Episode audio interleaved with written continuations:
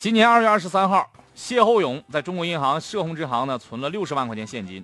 五月十八号，他发现这账户上就剩四十万了。哎呦，这二十万哪儿去了？马上要求调取银行监控。然而，涉事的银行表示，因为存钱当时的监控已经被覆盖了，而且监控视频硬盘无法被恢复，而且已经封存了。还还有这事儿呢？这马上让我想起另外一码事儿了。这有的人在银行存了八千，一天之后银行发了短信说，你在我柜台存的不是八千，而是六千。现在我们在你账户上将钱自动扣除。